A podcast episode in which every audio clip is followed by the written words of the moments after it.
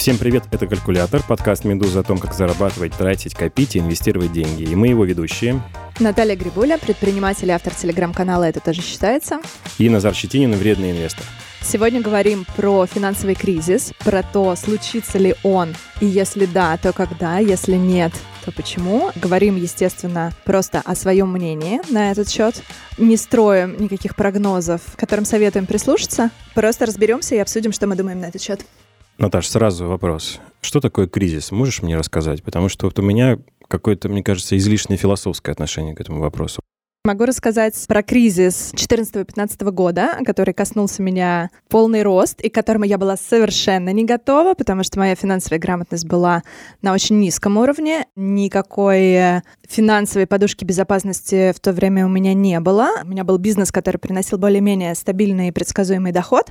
И вот случается кризис в отношениях России и США, случаются продуктовые контрсанкции. Большинство моих клиентов на тот момент, наверное, 99% это ресторанные холдинги, которые теряют практически Ты всех... пармезан продавала? Нет, я снимала рекламные ролики для тех, кто Всё продавал пармезан или Всё готовил понятно. из пармезана.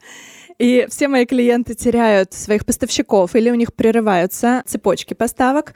Они вынуждены на это реагировать. И из-за ну, как бы нестабильной ситуации на рынке и непонимания, что будет дальше, и невозможности построить какие-то прогнозы, они все замораживают маркетинговые бюджеты.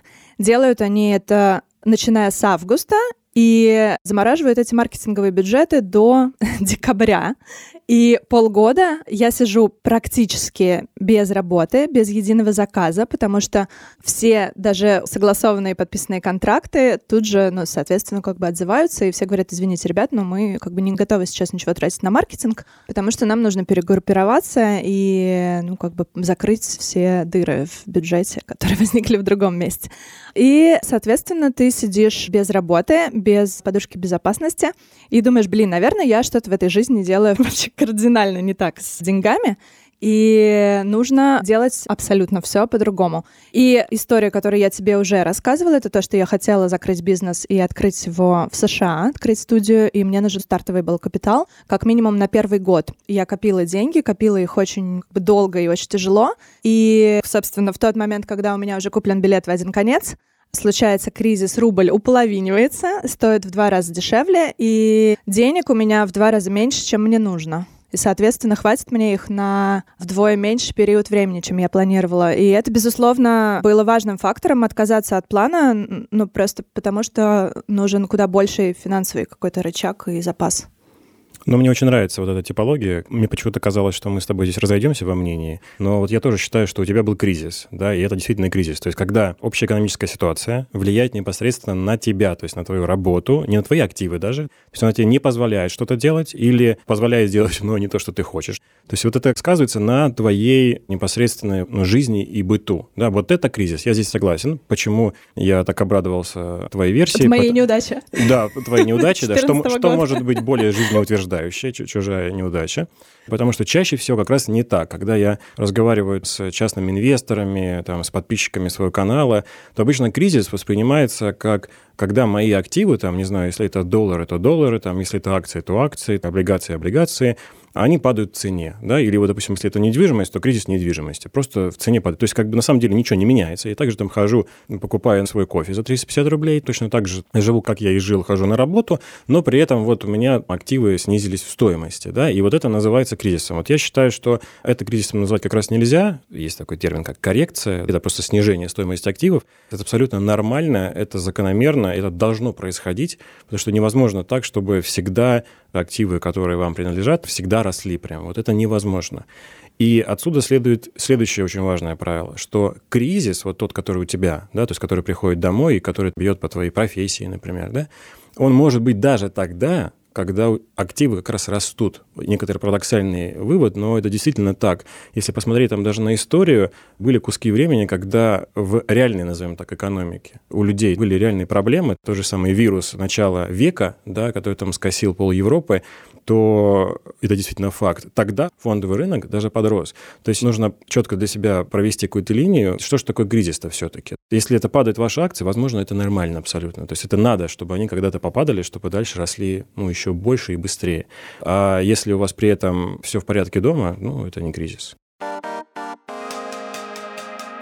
Ну да, здесь, наверное, действительно стоит четко разделить, что такое коррекция на фондовом рынке и что такое экономический кризис со сложными, очень сильно взаимосвязанными и проникающими друг в друга, да, и сильно влияющими друг на друга процессами. Как раз, что хорошо иллюстрирует мой пример, да, когда кризис в одной из отраслей экономики и череда каких-то внешнеполитических решений сказался на том, что конкретный человек, Наташа Грибуля, сидит без работы полгода. Это э, сложный экономический процесс. Но вот эти панические настроения про то, что «А, мой актив подешевел на 15%, обвал на фондовом рынке», это коррекция. Я могу позволить себе сказать, что я ветеран 2008 года. Я действительно пришел на фондовый рынок прямо перед кризисом 2008 года. Я считаю, все-таки он из последних известных самый большой, потому что, видимо, родом из Америки все-таки. Так, теперь время грустной истории от Назара. Это было 12 лет назад. Я был безумно красив, и я пришел прямо за три месяца до начала падения фондового рынка. С мая месяца 2008 года фондовый рынок начал активно падать. Все начали там плакать, кричать, говорить, что это вот кризис. А реальный кризис мы получили приблизительно в конце лета, когда банкротился Lehman Brothers. Это большой банк, топ-3 в Штатах. И я там вижу по телевизору, как, значит, выходят сотрудники банка, у них вот эти коробки в руках с вещами, торчащими, значит, этими рамками, с фотографиями, вот это все. И, Цветочек. Да, я понимаю, что кризис начался. То есть вот реально все, что было до этого, это просто, ну, должен был рынок фондовый упасть. Это нормально абсолютно. А когда ты понимаешь, что люди выходят на улицу и остались без работы, это кризис. У Lehman Brothers перед падением был международный рейтинг AAA, то есть это на русском означает, что ничего с ним никогда не случится. Приблизительно так это выглядело. И вот это кризис. То есть, когда ты понимаешь, что все в порядке абсолютно, а тебе прилетает где-то справа незаметно из темноты, вот это кризис. Это определенным образом ставит для нас непосильную задачу для сегодняшнего подкаста, в том плане, что кризис, он, в принципе, непредсказуем, да, и он может быть даже тогда, когда фондовый рынок растет, а может быть и тогда, когда он уже упал. Если вы знаете, как подготовиться к кризису, если вы его увидели, подготовились, так его нет. Тогда это и не кризис вовсе. Есть, конечно, уникумы, их очень мало, которые как-то умудрились там это увидеть. Если вы такой уникум, то про вас снимают фильм с Марго Робби, и, этот фильм смотрит весь мир, да, вот как и случилось с фильмом «Игра на понижение». То есть таких людей единицы. И вряд ли мы с тобой конкретно, и вы, наши уважаемые слушатели, станете этими на... людьми. Да. Вряд ли вы слушаете наш подкаст сейчас, если вы тот самый человек, который знает, что будет и где будет следующий черный лебедь, который спровоцирует кризис. А вот что касается того, как уберечься от просто снижения, то есть не от кризиса, а от э, снижения стоимости твоих активов, ну, здесь мы возвращаемся к нашему постоянному мероприятию по унижению спекуляций, Друзья, невозможно это угадать. Статистически намного важнее всегда быть в рынке и более быть терпеливым. И когда ваши активы падают, это абсолютно нормально. Увидьте в этом даже какие-то возможности. Попробуйте рассмотреть в этом возможность купить какие-то активы, которые упали на нервниках. А я правильно понимаю, что ты считаешь, что в целом фондовый рынок не перегрет сейчас? Перегреты отдельные компании, возможно? Я не люблю очень метафизические такие понятия, да, как перегрет, потому что ты начинаешь сразу утопать вот в этой как бы софистике, в споре о том, перегрет он там или не перегрет, да.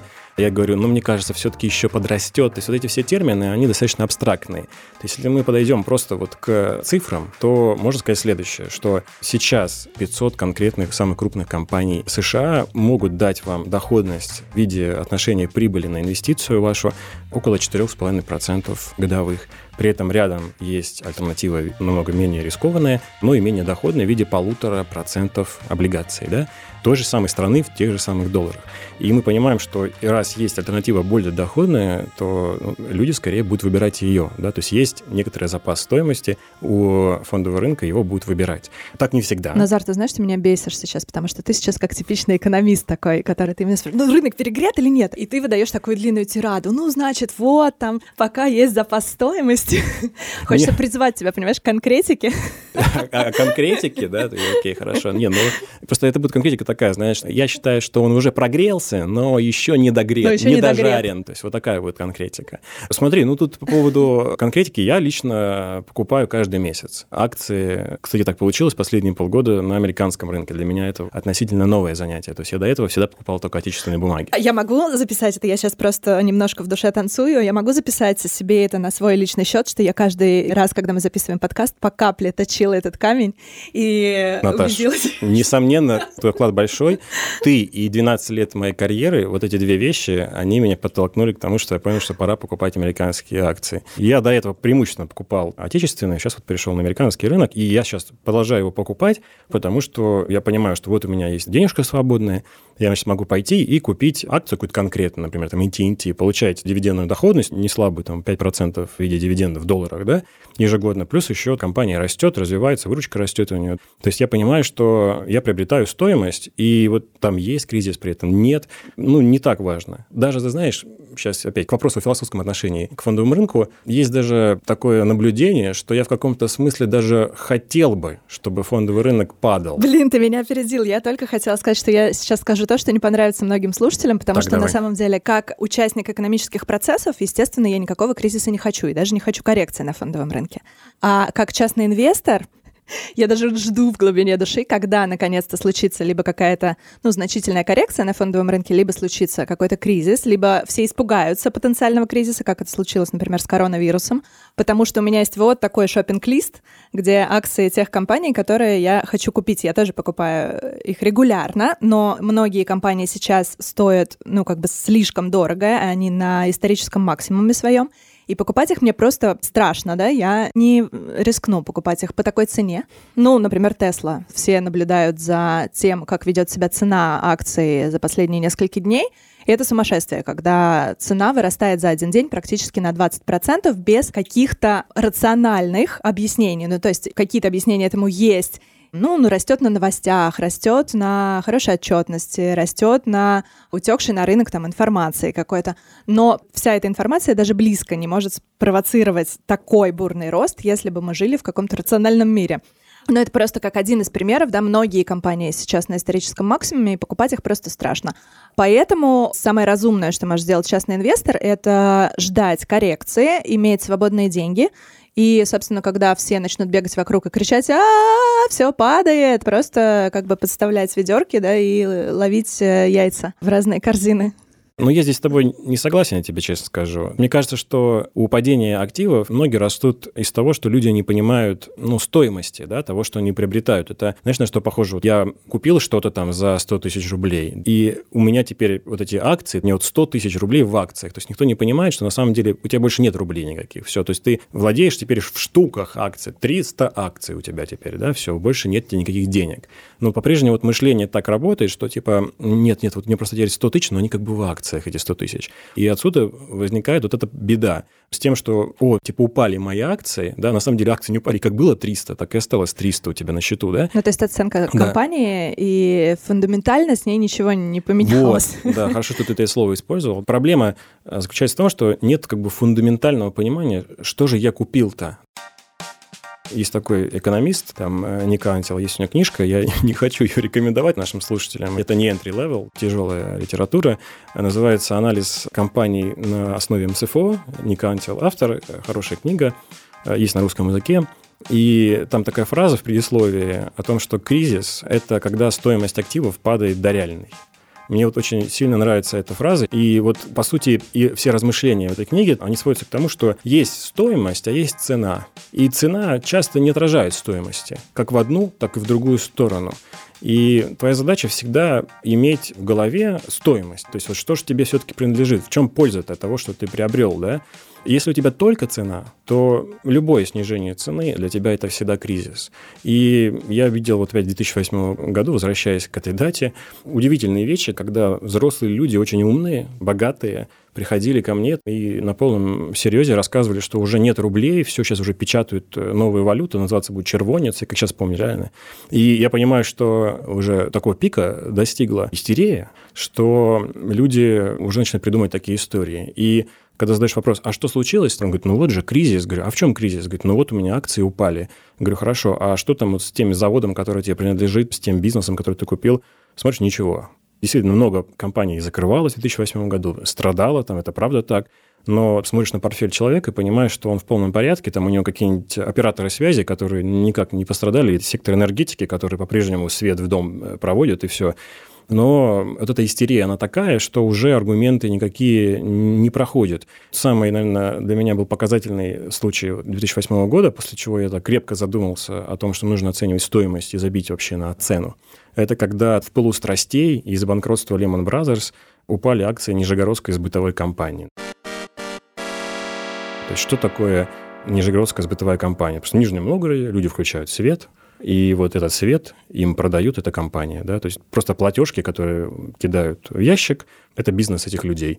И из-за того, что 20 там, тысяч километров, не знаю сколько, от Нью-Йорка до Нижнего Новгорода, обанкротился самый старый банк Америки, из-за этого давай-ка мы упадем в цене. Да? И когда ты задаешь вопрос, а почему вот упала эта компания, например, да, он говорит, ну, кризис же, вот в Америке там ипотека, все дела, я не могу себе объяснить, я думаю, подождите, ну, это просто люди свет продают в Нижнем Новгороде, то есть, ну, какая связь-то?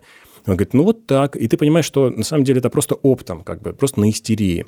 И вот конкретно Нижегородская сбытовая компания там дошло до того, что они в этот год заплатили дивидендами 140% доходности по отношению к цене. То есть настолько цена сильно упала, что дивидендный платеж, который там у них уже 10 лет, один и тот же, что те там копейки стали теперь 140%. Это реальная статистика. То же самое было с компанией, которые занимаются тем, что связь предоставляют. Просто телефон дома. И ты смотришь, и там акции упали на 40% там, за 3 месяца, потому что в США кризис. И потом смотришь, а какая же дивидендная доходность, она уже 40%.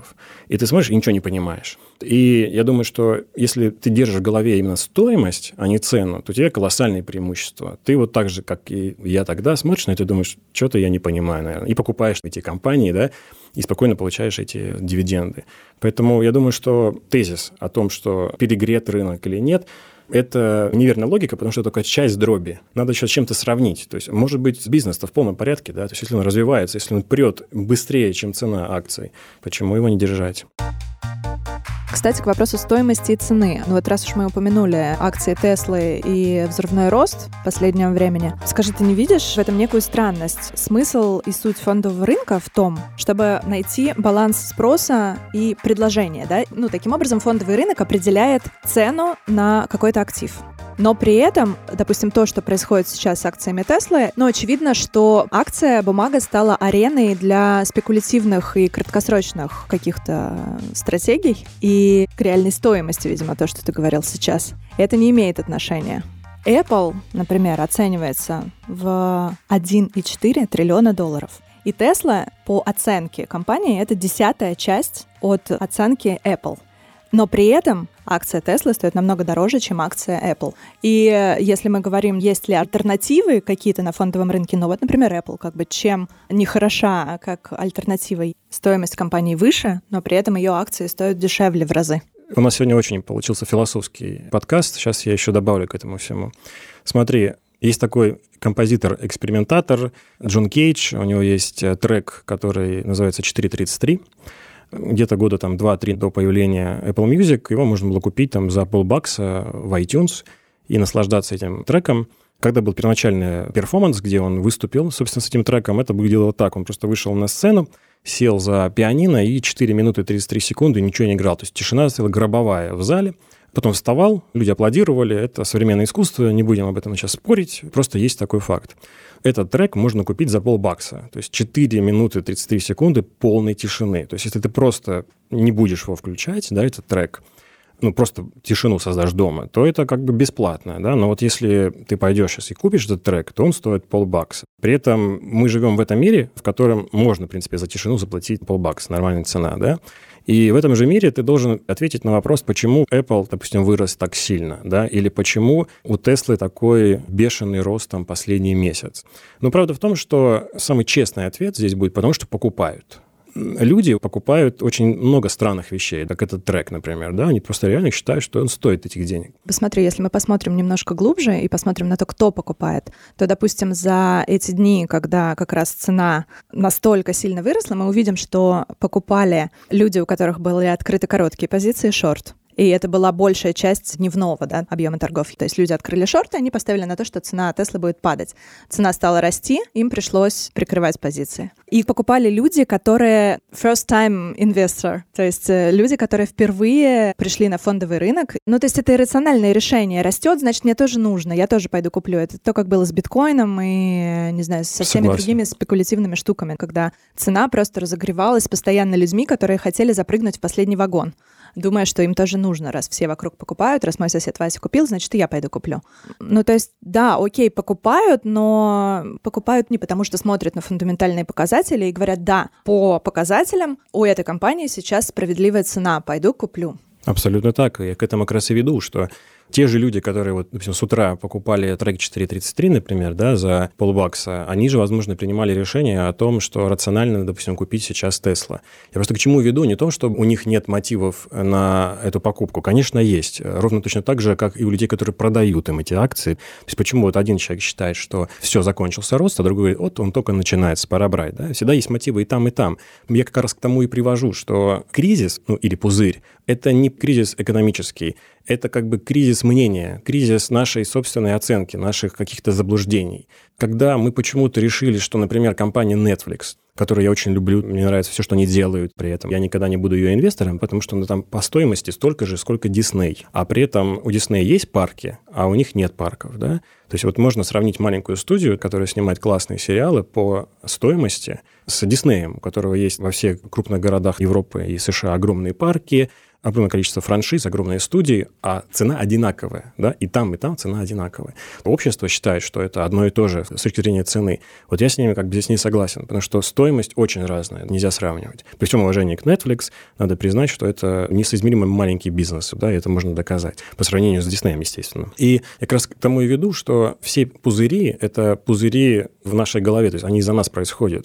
То есть какой-нибудь завод условный, который делает свои, значит, галоши, он как делал галоши, так и делает. Он их продает, он получает выручку, получает прибыль, думает, пойду заплачу дивиденды там, наверное, или в этом году буду развиваться. А в это время целый океан бурлит, таких же частных инвесторов, как я, там, как ты, да, и мы загоняем эту цену куда-то наверх или уничтожаем ее, наоборот, говорим, все плохо, сейчас вирус из Китая придет, надо продавать какой-нибудь МРСК Юга, понимаешь, который просто продает электричество куда-нибудь в Дагестан. Надо продавать, почему? Потому что коронавирус. Какая связь? Никакой, да? Но я пойду и продам, потому что все волнуются немножко. Уже рублей не будет, сейчас будут червонцы, но еще раз, я видел своими глазами, как в 2008 году ну, люди доходили до истерической сумасшествия. Хотя очень умные люди с высшим образованием, богатые люди, да, которые денежку заработали своим трудом, но вот когда страшно, то страшно. И все, и ты как бы уже перестаешь соображать. Поэтому, подводя какой-то здесь итог, мне кажется, невозможно предсказывать пузыри не потому, что нет для этого достаточно статистики, а потому что, в принципе, типология образования пузырей – это какая-то психология наша, да, психология людей. Это самая непредсказуемая фигня, по-моему. Вот поэтому проще Кстати, махнуть про психологию рукой. людей. Что ты думаешь про психологию толпы? И если, например, завтра, не знаю, ты выйдешь на улицу, и бабушки возле подъезда будут на лавке говорить про то, что пора становиться частным инвестором, потому что Назар сказал так в подкасте «Калькулятор». И я вот Это вчера пошла, Зим, основная. и открыла себе брокерский счет. Пора пойти купить акции Tesla или любой другой компании, например, которая есть в твоем портфеле. И когда ты видишь, что вот это знание, оно распространилось очень глубоко, Значит ли это, что точно пора продавать то, что все покупают? Или ты веришь, наоборот, в некую мудрость толпы, да, и то, что действительно массы находят какую-то цену на балансе вот этого спроса и предложения? Ты продолжаешь настаивать на том, что есть правило какое-то. А я здесь тебе пытаюсь Нет, объяснить, что это про... чистый хаос, как бы безумие, и не надо просто о нем думать. Смотри, я примерно так смотрю на это. Сейчас придет вот эта толпа, условно, и начнет покупать. И вот эти все цитатнички про то, что когда паника, значит, ты должен покупать, когда там эйфория, нужно продавать. Вот это все на самом деле мне дико не нравится. Мне кажется, что это просто неверная типология поиска как кризисов, так и доходности, и точки входа.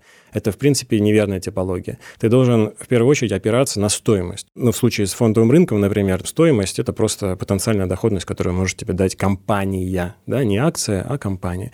То есть ее стабильность на рынке, как она выручку получает, сколько она прибыли получает. И если ты понимаешь, что ты приобрел классный бизнес, которым бы хотел владеть целиком. То есть реально прям как на работу ходить, да? Если ты понимаешь, что тебе принадлежит такая компания, то, грубо говоря, за окном бушует целый океан мнений о том, сколько же стоит вот эта твоя компания, да? Ты понимаешь, что если она развивается, если она перформит, если она через 10 лет больше, чем была, например, да, и она делает классные продукты, то ты понимаешь, что со временем будет подстраиваться мнение толпы под вот эту реальность. На короткой дистанции они могут что угодно себе подумать. Вот коронавирус, поэтому что? Будем падать. Здесь, да, мы опять упираемся просто в разницу под подходов, поскольку мы про долгосрочные инвестиции, и так, да. нам все равно, в принципе, что происходит, что говорят сегодня, и кто продает, кто покупает, потому что, ну, как мы покупаем то, что мы планируем держать много лет. Большинство людей наверняка используют спекулятивные стратегии, и пытаются заработать на колебаниях цены. Ты знаешь, я думаю, во-первых, ты права, но я думаю, что тут проблема даже не в этом. Они, к сожалению, проводят тождество. Цена равно качеству. И вот это, наверное, ну, истинная проблема. То есть они считают, что если цена на акции, например, падает, значит и у бизнеса все плохо. Очень простой э, представить себе можно эксперимент. Вот что будет, если сейчас акции, например, «Газпрома» или Сбербанка, например, крупных наших предприятий упадут? С компаниями ничего. С держателями, да, ну, у тебя активы станут в два раза меньше, например. Но для компаний это ничем не грозит. То есть они по-прежнему будут продолжать оказывать услуги населению. И вот я думаю, что истинная проблема в том, что ну, это мышление, что цена равно качество, оно вот перенесено на фондовый рынок, и это неправильно. Цена не равно качество. И поэтому, когда ты видишь, что график падает, ты думаешь, окей, значит, кризис начался. Вот он начался, да? А если график растет, соответственно, видимо, все прекрасно. Правда в том, что может быть абсолютно не так. Может так, что график будет расти, и у вас активы будут расти, а правда в том, что в экономике кризис. Люди уходят на улицу, закрывают заводы. То есть это вот вещи, которые на короткой дистанции могут быть э, абсолютно не сопряжены. На большой дистанции, когда мы там удаляемся и смотрим там, на отрезки там, 30 лет, 40, скажем, ну да, да, тут видна зависимость, но вот на отрезке год э, нет этого тождества. Короче, про кризис мы поняли, что мы про него ничего не знаем, э, предсказать его не можем, откуда прилетит, непонятно. И мы вряд ли можем опыт предыдущих финансовых кризисов экстраполировать на будущие финансовые кризисы, потому что причины будут, скорее всего, совершенно другие, и предпосылки тоже будут совершенно другие. Но, тем не менее, я хочу поговорить про то, что человек, который следит за новостями, и в том числе за макроэкономическими новостями, он периодически наталкивается на некие сигналы в новостях о том, что что-то в экономике или на фондовых рынках сигнализирует как бы о том, что скоро будет финансовый кризис. Ну, например, да, в последнее время все говорят о том, что цены на нефть и на медь падают, золото растет, и такое случалось во времена кризиса 2008 года. И перед той самой распродажей на рынках в 2015 году, и вот как бы сейчас, возможно, это предвещает нам следующий какой-то либо большую коррекцию, либо кризис. Он докладывает о том, что рост мирового ВВП за прошлый год снизился до 2,3%. И это самый низкий уровень с мирового финансового кризиса 8-9 года что тоже как бы в наше подсознание закидывает некий звоночек, что, возможно, вдруг это сигнализирует что-то. МВФ докладывает, что в мире очень сильно растет социальное неравенство, и об этом было много данных статистики и отчетов также в прошлом году. Обычно такое происходит перед э, финансовым кризисом. Ну и прочие. Если задастся целью найти какие-то предвестники, то, наверное, если копаться в макроэкономических новостях, таких можно откопать еще там десяток. О чем это говорит? Возможно, ни о чем, возможно, говорит о чем-то. Вот как ты считаешь, есть ли какие-то показатели, на которые можно ориентироваться, которые могут как-то просигнализировать о том, что с экономикой что-то не так, и что ну, нужно как-то внимательнее смотреть э, за фондовым рынком и что будет происходить? Я сейчас, наши слушатели не знают, улыбался все это время, пока ты ну, рассказывала про ВВП и все остальное вспомнил историю, там с девушкой одной общался, с коллегой по работе. Она узнала с удивлением, что я не выпиваю. И говорит, ну не знаю, люди, которые не выпивают, они какие-то странные. Подозрительные. Подозрительные, да. Что-то, с, ними не то. Что с ними не так, говорю, а что ты решила? Говорит, ну я как-то вот загуглила, а люди, которые не выпивают, подозрительные, и получила статью. Я говорю, ну, конечно, ты же так загуглила. То есть если ты напишешь пять причин, почему будет кризис, ты получишь статью, которая называется «Пять причин, почему будет кризис». И просто к тому, что показателей экономических миллион, Более того, даже по тем, которые вот, ты перечислила, идут сомнения, то есть отражают ли они благополучие э, страны, мира, там, общества, да? Ну, вероятно, они отражают благополучие какой-то конкретной индустрии, да, и сегмента рынка. Если мы про медь говорим, то промышленность ну, в первую нет, очередь. Ну, есть, там, есть отраслевые индексы, там, типа PMI, которые прям реально говорят, какая ситуация в промышленности. Но я просто к чему? Вот я слушаю сам себя из страны, я обычно развеиваю непонимание и объясняю людям, как что работает, но парадокс заключается в том, что я сейчас буду максимально загадочный. Правда в том, что нет единого золотого показателя, который бы точно отражал, что все окей. Любой из них можно оспорить. Вот ВВП Индии растет быстрее, чем ВВП Швейцарии. Раз в два. Но где ты хочешь жить, да? Или другой можно привести пример. Вот у меня лично, вот у Назара Щетина, у меня нет машины. То есть я хожу пешком, я не заправляю машину, я не плачу каска, я не ремонтирую машину, я уменьшаю ВВП. То есть я как бы плохой для ВВП, да. Если я начну сейчас правильно питаться и буду лучше жить, и буду более здоровый, и меньше обращаться в медицинскую службу, так я еще ВВП уменьшу. То есть я вообще прям враг ВВП какой-то. Даже можно оспорить этот момент о том, что там 1% населения контролирует 99% капитала, Последние 20 лет снижается стоимость всех товаров длительного пользования. Если ты блатной или если ты нищий, для тебя Netflix стоит одни и те же деньги. Правда в том, что нельзя смотреть так однобоко. Нет золотого показателя, что в экономике все плохо. К сожалению, так уж работают СМИ или там просто частные аналитики. Они, естественно, если во что-то верят, если им кажется, что пришел кризис, или им кажется, что, наоборот, сейчас благополучие, они пойдут и найдут себе доказательства в виде цифр любое. Но То есть это не только аналитиков касается. Так, в принципе, работает психология человека. Мы склонны Согласен. подкреплять фактами и находить какую-то статистику, которая Все подтверждает так. наши собственные убеждения. То, что называется confirmation bias. Поэтому я бы так не утверждал бодро, что типа сейчас ситуация какая-то предкризисная или там перегретый рынок. Клянусь тебе, год назад я точно помню, что про фондовый рынок, который перегрет, я уже слышал там. И... Ну, так говорят каждый год. Да, и да. так говорили, когда я про фондовый рынок не знала ничего, и мне было абсолютно все равно, что с ним происходит, но тем не менее я помню, как каждые полгода были какие-то новости о том, что, значит, возможно, на фондовом рынке надувается очередной пузырь, возможно, нам всем конец, и нас ждет какой-то экономический кризис. Да, безусловно, в какое-то время, наверное, он нас ждет. Ну, просто потому что экономика циклична. Что будет катализатором, что его спровоцирует, непонятно. Все так. Я думаю, что тут просто уместнее не думать о том, когда он будет, бесполезно, мне кажется, нереально просто предугадать. Нужно стремиться собрать такой портфель активов, который пережил бы любую плохую и хорошую погоду. Да, если вам интересно послушать про простые портфели, у нас был посвящен этому отдельный эпизод подкаста нашего, где мы рассказываем про то, что разные умные люди в этом мире уже придумали огромное количество разных сбалансированных портфелей, и вы можете просто использовать этот накопленный человечеством опыт и применять это на практике.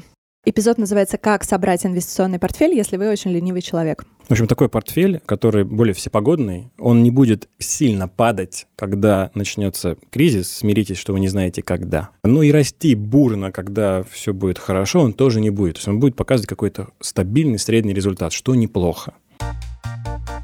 Ну, то есть какой наш совет для частных инвесторов? Если вы боитесь, если для вас критична сильная просадка инвестиционного портфеля, то составляйте инвестиционный портфель таким образом, что в нем больше консервативных инструментов, в нем есть какие-то защитные активы, ну, там, золото, например. Вам нужно, вероятно, другое соотношение акций и облигаций, вам нужно больше тогда облигаций и меньше акций, просто для того, чтобы в моменты рецессии, которая когда-либо случится, просадка вашего портфеля инвестиционного вас не ужасала и не заставляла пульс учащаться, волосы сидеть э, и так далее. Ну, и еще добавлю от себя, что не забывайте вспоминать иногда, что же вам принадлежит.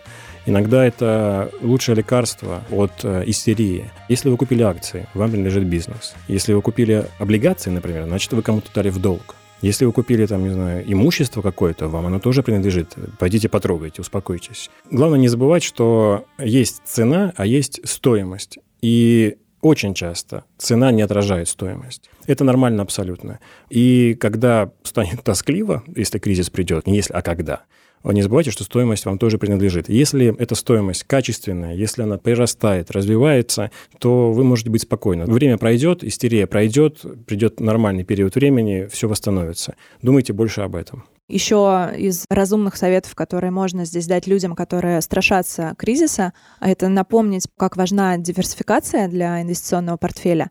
Не забывайте о том, что кризис может быть, например, не мировым и не глобальным, он может быть страновым, он может начаться в какой-то конкретной стране. Не делайте ставку на экономику одной страны, а разделите активы по страновому принципу, по отраслевому принципу, как делает Назар, например, сейчас.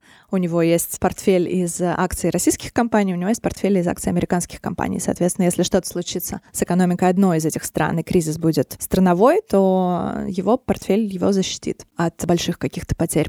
То же самое можно делать, если вы собираете портфель из фондов и боитесь сделать ставку на экономике одной страны, например, США. Можно, пожалуйста, как бы купить широкий рынок акций всего мира, всех стран, в том числе развивающихся. Он будет приносить меньшую доходность, но при этом как бы это будет максимальная страновая диверсификация.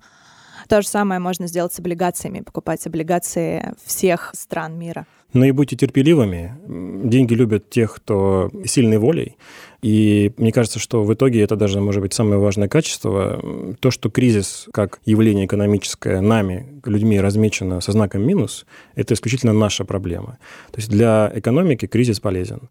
И, конечно, рассмотреть эту пользу, когда ты находишься в этом кризисе, и твои там, активы падают, очень сложно. Кажется, что это какое-то наказание, которое я не смог там заметить заранее и избежать. Но если вы просто посмотрите на пользу, которая вытекает из этого кризиса, вы поймете, что это абсолютно нормально. Так происходит происходит рост, это обязательное условие эволюции, просто нужно перетерпеть. Поэтому терпение — это, возможно, 50% успеха вокруг инвестиций. Возможно, еще можно дать такой совет для тех, кто еще не стал частным инвестором, но очень хочет и присматривается к акциям компаниям сейчас и думает, что, ну нет, сейчас как бы покупать страшно, просто потому что все на исторических максимумах. Совет такой, не покупайте сразу, что называется, на всю котлету. Вот у вас есть какие-то сбережения, которые вы готовы инвестировать, и если вы уверены, что вы хотите купить именно конкретные какие-то компании, покупайте постепенно по равным долям. Просто даже психологически это будет комфортнее. Вы увидите, что вы, допустим, купили акции, и через два месяца с ними ничего не случилось. В следующем месяце вы купили еще на такую же долю, и снова ничего не случилось. И через три месяца ничего не случилось.